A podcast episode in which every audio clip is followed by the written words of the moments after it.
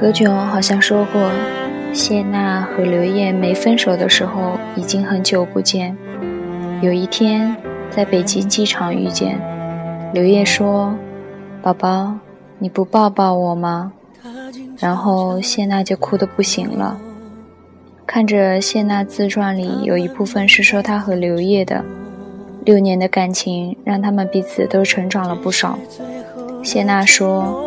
他们在大家都不看好的时候坚强的在一起，却在大家都对他们祝福的时候分开了。六年，那个说着非李大齐不嫁的周迅也嫁人了，不知道是为什么，只知道他们五年的感情会成为他们彼此生命中最精彩的时光。五年。之前辛晓琪在演唱会上再次唱响那首《领悟》时。哭得如此的伤心，痛彻心扉。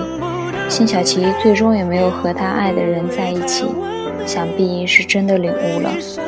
我们一直都在输输给时间，所以说这年头还有什么能让我们动心、让我们相信的呢？陈升曾经做过一件很煽情的事情，他提前一年预售了自己演唱会的门票，仅限情侣购买。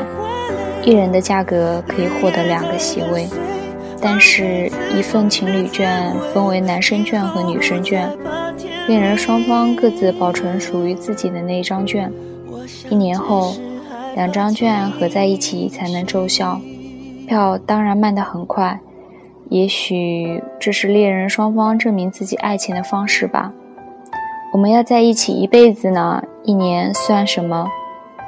这场演唱会的名字叫做《明年你还爱我吗》。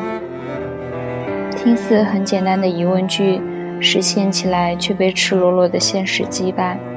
到了第二年，陈升专设的情侣席位果然空了好多位子。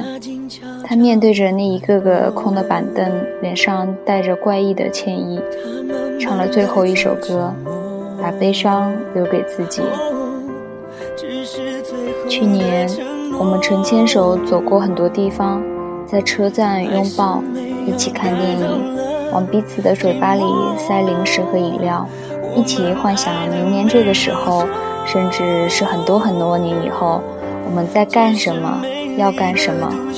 可是感情的脆弱，我们谁也想不到，一秒幸福，下一秒就可以崩溃。恋情。崩盘起来，往往太措手不及。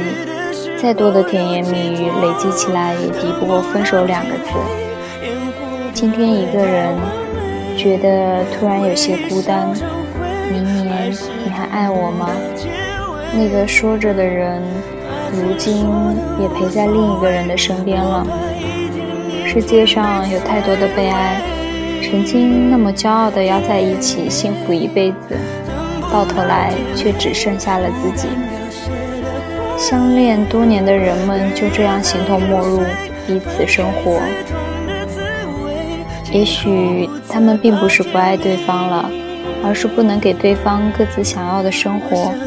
应该相信，他们或许依然爱着对方，只是一个不懂得怎么去爱，一个相爱却无能为力。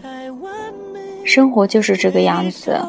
最终相守到老的人，也许并不是那个曾经许下海誓山盟、承诺白头偕老、暗自发誓这一辈子只爱他的一个人。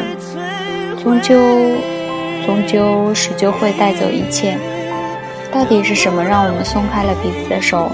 到底是什么让我们放弃了自己，放弃了对方？会一直说真的没什么，然后对着别人的故事沉默，表面终究会归于平静。只是内心的波涛汹涌，却不为人知。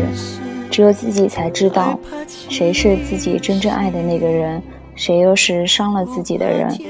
所以，最后的最后，当我们都有了彼此的归宿，你只能是我记忆中模糊的剪影而已。